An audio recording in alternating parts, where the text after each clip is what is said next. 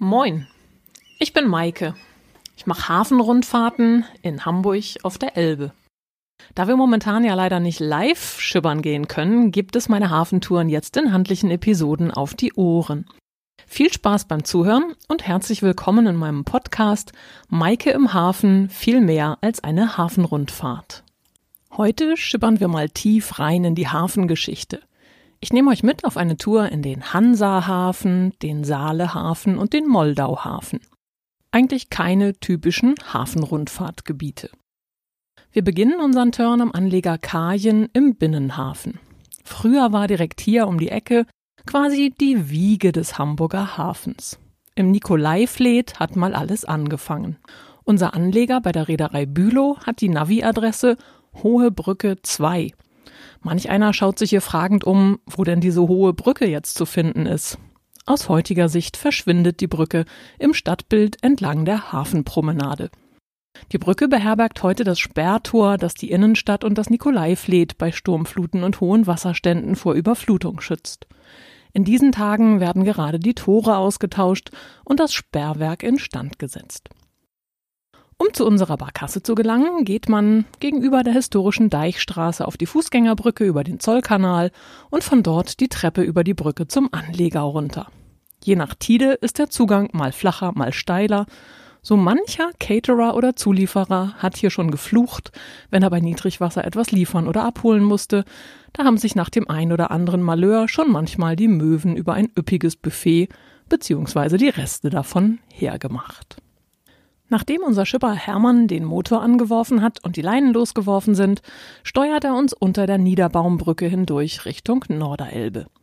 Direkt hier am Baumwall gab es früher eine nächtliche Zufahrtssperre, einen regelrechten Wall aus Bäumen, der zum Schutz des Hafens errichtet war.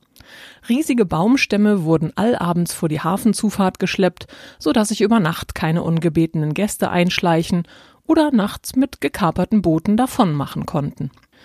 Vorbei am City Sportboothafen, dem früheren Niederhafen, geht es für uns nun raus auf die Norderelbe. Die Elfi lassen wir heute mal links liegen. Ihre Scheiben wirken gerade eher so dunkel matt, ein paar dicke Wolken haben sich vor die Sonne gelegt. Wir schaukeln leicht ostwärts, dann biegen wir an Steuerbord ab in den Hansahafen. Eines meiner liebsten Hafenbecken, einfach weil es sehr abwechslungsreich ist.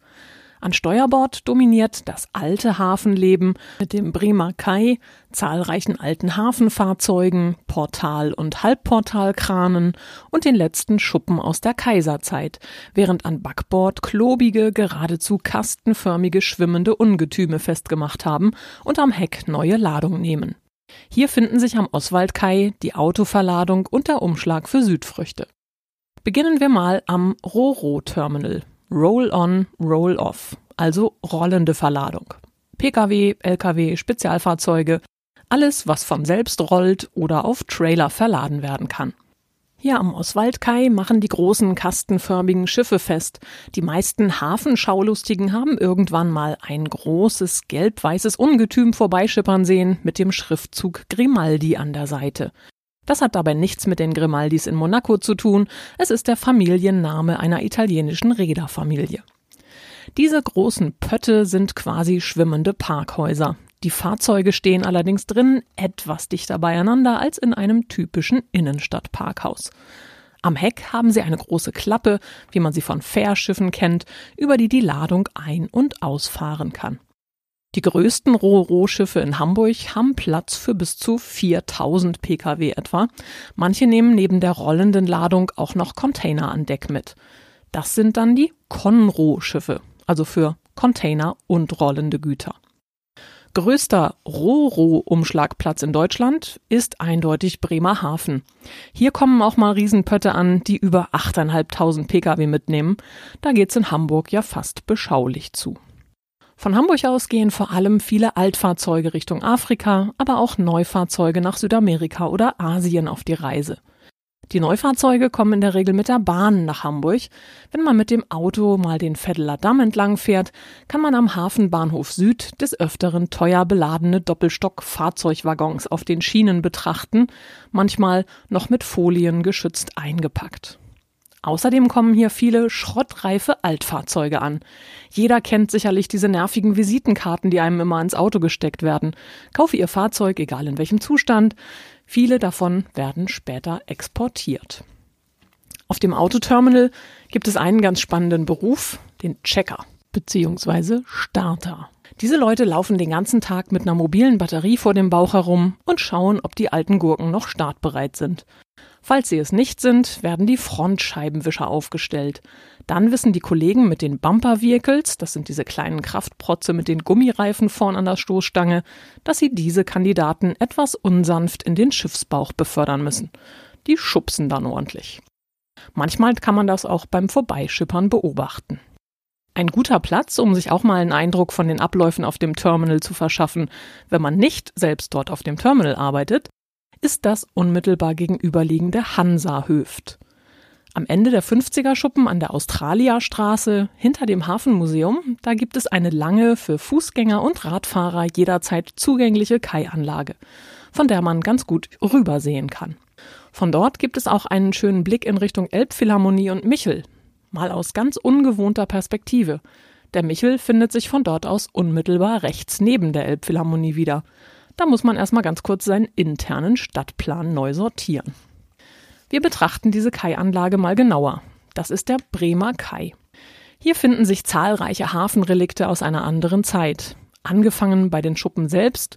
Das sind die letzten hölzernen Hafenschuppen. Sie stammen noch aus der Kaiserzeit und sind über 100 Jahre alt. Lediglich auf den Dächern erkennt man, dass wir uns im Jahr 2020 befinden. Die Dächer sind voller Solarmodule. Davor reihen sich Halbportal und Portalkrane, alte Hafenwaggons, Schuten, dampfbetriebene Fahrzeuge, der Schienenbus Fridolin, schmucke Lokomotiven und Verladewerkzeuge aller Art einander. Mittendrin thront die MS Bleichen, ein Stückgutfrachter, der 1958 auf der Nobiskrug-Werft in Rendsburg vom Stapel gelaufen ist. Die Bleichen hat früher mal Papier aus Finnland über die Ostsee nach Hamburg geholt. Sie ist mit einer hohen Eisklasse gebaut, um ganzjährig fahren zu können. Sie hat eine wechselvolle Geschichte und war zwischenzeitlich auch mal unter den Namen Canale Grande, mal als Archipel und dann als Old Lady unterwegs, bevor sie 2007 auf Initiative der Stiftung Hamburg Maritim den Weg nach Hamburg zurückfand und ihren ursprünglichen Namen zurückbekam. Seither wurde sie von unzähligen fleißigen Händen wieder in Fahrbereitschaft versetzt und ist dann und wann auf Ausfahrten auf der Elbe zu bewundern. Außerdem befindet sich hier seit kurzem ein neuer Anleger für Museumsschiffe. So liegen hier zum Beispiel in der Sommersaison viele Schiffe der Stiftung Hamburg Maritim, wie zum Beispiel der ehemalige Staatsdampfer Scharhörn von 1908, der Lotsenschoner Nummer 5 Elbe, wenn er nicht gerade in der Werft ist, der ehemalige Frachtsegler Undine, der vor ein paar Jahren Schlagzeilen machte, als er die Frachtroute Hamburg-Sylt wieder aufnehmen wollte, ein Altenwerder Fischkutter und hier findet sich zum Beispiel auch die älteste Barkasse im Hamburger Hafen, die Meta von 1905. Viele der Schiffe werden von Ehrenamtlichen gut in Schuss gehalten und sind noch regelmäßig in Fahrt zu bewundern. So tragen sie neben Spendengeldern dann auch mit den Charter- und Ticketgebühren zu ihrem eigenen Erhalt bei. Im Spätsommer soll ein weiteres Schmuckstück hier vorübergehend einen neuen Liegeplatz erhalten. Der ehemalige Flying P-Liner der Reederei Leis, die Peking. Jahrzehntelang zierte der, im wahrsten Sinne des Wortes, Hamburger Fairmaster das South Street Seaport Museum in New York. Inzwischen wird sie auf der Peterswerft in Wewelsfleth wieder weitestgehend in den Ursprungszustand versetzt, wieder aufgetakelt und soll im Sommer zunächst einige Wochen an der Überseebrücke festmachen, bevor es dann zum Bremer Kai geht. Bis die Peking als Museumsschiff zu bewundern ist, wird es noch einige Zeit dauern, aber zumindest ist sie dann endlich wieder zu Hause. Zukünftig soll sie Teil des neu zu errichtenden Hafenmuseums auf dem Grasbrook werden. Wusstet ihr eigentlich, welches besondere Gut auf der Peking häufig aus Hamburg Richtung Südamerika mit auf die Reise ging? Flügel, also Klaviere, für die höheren Töchter der Auswanderer. Es sollte ja schon ein bisschen heimische Kultur mit in die neue Welt. Das ganze Areal hier auf der Westseite des Hansahafens gehört als Außengelände zum Schaudepot des Hafenmuseums. Hier fühlt man sich direkt zurückversetzt in eine Zeit, in der noch jeden Morgen im NDR im Radio der Aufruf zu vernehmen war, Heute ist wieder ein Schiff an Schuppen 50 angekommen. Bitte mal 400 Tagelöhner in der Admiralitätsstraße melden. Handschuhe und Arbeitsstiefel sind mitzubringen. Damals lagen die Schiffe gut mal zwei Wochen in einem Hafen, um Ladung zu löschen und neue Waren aufzunehmen. Heute sind es selbst bei den ganz großen Containerfrachtern nur noch maximal ungefähr zwei Tage. Die Kaianlagen am 50er Schuppen werden aufgrund der wunderbaren Hafenatmosphäre heute gerne von Fotografen bevölkert oder sie werden für Dreharbeiten genutzt. Zum Beispiel fürs Großstadtrevier, Notruf Hafenkante oder auch mal den Tatort. Und der Bremer Kai taucht auch immer mal wieder in internationalen Spielfilmen auf, so zum Beispiel auch in einer Adler-Olsen-Krimi-Verfilmung. Ein Teil der Schuppenanlage wird auch heute noch zur Wareneinlagerung genutzt. Wenn wir Westwind haben, was im Hafen ja eigentlich Standard ist, dann zieht uns hier auf der Barkassentour eine intensive Flach in die Nase. Aus der Entfernung ganz angenehm, im Schuppen selbst eher penetrant. Gewürze. Ein Fest für die Duftrezeptoren. Hinter dem 50er Schuppen findet sich übrigens der 52er, der als Veranstaltungslocation bekannt ist. Bis zu 3000 Menschen können hier feiern. So fand hier zum Beispiel in den vergangenen Jahren mehrfach die Verleihung des Deutschen Radiopreises statt. Ein hübsch restauriertes Kopfgebäude ziert die nördliche Stirnseite. Auch hier kommt man übrigens jederzeit zu Fuß oder mit dem Fahrrad gut hin. Es gab an Land früher im Wesentlichen drei typische Hafenberufe. Schauerleute, Tallimänner und Quartiersleute. Was haben die im Einzelnen eigentlich gemacht? Die Schauerleute, die hatten den schaurigen Job. Sie mussten schleppen. Schwere Säcke, große Gebinde, Fässer, das war ein wahrer Knochenjob. Manch einer mit entsprechender Konstitution konnte sich früher auch als Ungelernter im Hafen eine gute Mark dazu verdienen. Auf einer meiner Touren erzählte mir ein älterer Herr mal, dass er als Student auch im Hafen anheuern wollte. Als jedoch der erste 70 Kilo Kaffeesack geflogen kam, hat er lieber einen Schritt zur Seite gemacht und sich doch lieber einen Schreibtischjob gesucht. Der Hafen ist eben nicht für jeden das passende Pflaster. Der Quartiersmann hat dafür gesorgt, dass die Waren ordnungsgemäß eingelagert wurden. Zum Beispiel fand man viele davon in der Speicherstadt. Aber was hat eigentlich der Tallimann gemacht? Da klingelt doch direkt irgendwas im Hinterkopf und vielleicht summt der ein oder andere von euch jetzt schon die Melodie vom Banana Boat Song von Harry Belafonte. Come Mr. Tallyman, tally me banana. Tja nu, was sollte der denn mit den Bananen machen, der Tallyman? Er sollte sie zählen. Ladungsüberprüfung. Anschauen, messen, zählen, wiegen. Das waren im Wesentlichen die Aufgaben der Tallymänner. Von den Schauerleuten wurden sie eher belächelt, weil das mit Klemmbrett und Stift oder Kerbholz wichtig in der Gegend rumstehen, ja doch irgendwie keine richtige Arbeit war.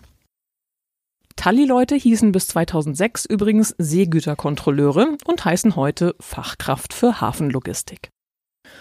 Wo wir gerade bei Bananen waren, gegenüber auf der anderen Seite des Hafenbeckens findet sich der Fruchtumschlag. Hier kommt zum Beispiel der Großteil der in Deutschland verzehrten Bananen an knackig grün und in dem Zustand ungenießbar. Nach gut zwei Wochen Schiffstransport heruntergekühlt auf gut 13,5 Grad stoppt die Kälte während des Transports den Reifeprozess der Früchte. Dieser muss dann künstlich und kontrolliert wieder in Gang gesetzt werden. Das erfolgt in den Reifehallen, wo die Paletten mit den Bananen mit Ethylengas bestäubt werden. Das ist ein gasförmiges Hormon, das zum Beispiel auch beim Reifen von Äpfeln, Birnen und Kirschen entsteht. Das Begasen mit Ethylen ähnelt somit dem Vorgang, als wenn man zu Hause in der Obstschale einen reifen Apfel neben eine unreife Banane legt. Diese reift dann auch schneller. Am Südufer des Hansahafens, da liegen zahlreiche Einsatz- und Arbeitsfahrzeuge der HPA, der Hamburg Port Authority, ehemals Strom- und Hafenbau. Das ging den meisten Hafenmenschen deutlich leichter über die Lippen. Hier liegen zum Beispiel die Peilschiffe wie die Depenschriever-Flotte, die regelmäßig im Hafen und auf der Elbe unterwegs sind, um die Wassertiefen aufzunehmen. Des Weiteren finden sich hier viele Arbeitspontons, Schuten und kleinere Arbeits- und Schleppboote. Früher gab es hier westlich und östlich des Hansahafens zwei weitere große Hafenbecken, die heute nur noch vage zu erkennen bzw. ganz verschwunden sind. Wo heute die Autos verladen werden, war früher der große Segelschiffhafen mit Asia- und Amerikakai. Von hier gingen früher unter anderem zahlreiche Auswanderer auf den Weg in ihr neues Leben. Unmittelbar hinter dem 52er Schuppen war der India-Hafen mit Afrika und Australia Kai. In der Südostecke des Hafenbeckens unterqueren wir nun die Dessauer Straße und biegen in den Saalehafen ein. An Backbord schauen wir auf der Ecke auf einen Backsteinenspeicher, das Lagerhaus G, das parallel zum Bau der Speicherstadt hier im Freihafen entstand. Während der Nazizeit wurde das Lagerhaus zeitweise als Außenlager des KZ Neuengamme genutzt. Hier wurden bis zu 1500 Häftlinge untergebracht, um Aufräumarbeiten im Hafen zu erledigen. Eine Gedenktafel erinnert an dem Gebäude daran. Wir kommen nun in den Saalehafen. An Backbord schauen wir auf die Backsteinrückseiten der Lagerhäuser, an Steuerbord auf grünes Ufer. Wir können hier mit der Barkasse nur bei ausreichend Wasserstand durch. Das Hafenbecken ist stark verschlickt, hier ist schon lange kein wasserseitiger Betrieb mehr. Wenn man es genau nimmt, machen wir gerade eine kleine Europareise. Wir sind im Ausland unterwegs. Genauer in Tschechien. Aufgrund des Versailler Vertrages wurden der Tschechoslowakei damals der Saalehafen und der sich im Norden anschließende Moldauhafen für 99 Jahre als Seezugang verpachtet. Diese Regelung trat erst 1929 in Kraft, so dass tatsächlich die Tschechen auch heute noch ein paar Jahre Anspruch auf diese Hafenbecken erheben könnten. Tatsächlich ist hier aber seit den 80er Jahren nicht mehr viel los. Damals war es noch so, dass man bei den tschechischen Kollegen das ein oder andere günstige Pilz abstauben konnte. Heute liegen die Anlagen weitestgehend verlassen da. Ein kleines Raunen ging hier über den kleinen Grasbrook, so heißt dieser Stadtteil, als Hamburg überlegte, die Olympischen Sommerspiele 2024 oder 28 nach Hamburg zu holen und hier, wo heute die Autoverladung und Bananenreiferei stehen, das Olympiastadion hinzusetzen und das olympische Dorf daneben zu bauen. Da wurden auch die Tschechen kurz hellhörig und man vernahm Stimmen nach dem Motto Ach, das ist ja blöd, wir hätten euch die Schuppen ja gern überlassen, aber gerade jetzt wollten wir ja auch das Gebiet wieder nutzen, aber wir können uns da bestimmt einig werden. Nun ja, inzwischen ist das alles Geschichte. Nunmehr plant Hamburg, den nordöstlichen Teil des kleinen Grasbruchs zu einem neuen Wohnquartier zu entwickeln. Da, wo heute noch das Überseezentrum neben der Freihafen-Elbbrücke steht, sollen schon in gut zehn Jahren einige tausend Hamburger wohnen und der innerstädtische, viel diskutierte Sprung über die Elbe soll endlich Wirklichkeit werden. Ein Architektenwettbewerb dazu hat gerade stattgefunden. Die ersten Pläne sind veröffentlicht. Schauen wir mal, wann sie realisiert werden. Vermutlich gibt es dazu bald eine weitere Episode in diesem Podcast. Wir schippern nun erstmal aus dem Moldauhafen wieder zurück auf die Norderelbe. Wir kommen vis-à-vis -vis dem Magdeburger Hafen wieder auf den Hauptstrom. Direkt über den Magdeburger Hafen können wir übrigens jetzt ganz kurz mal eben sogar bis zum Rathaus schauen. Alles in greifbarer Nähe. Hermann schippert uns wieder nach Hause und ich sag für heute Tschüss bis zum nächsten Mal, wenn es wieder heißt Maike im Hafen viel mehr als eine Hafenrundfahrt. Ahoi!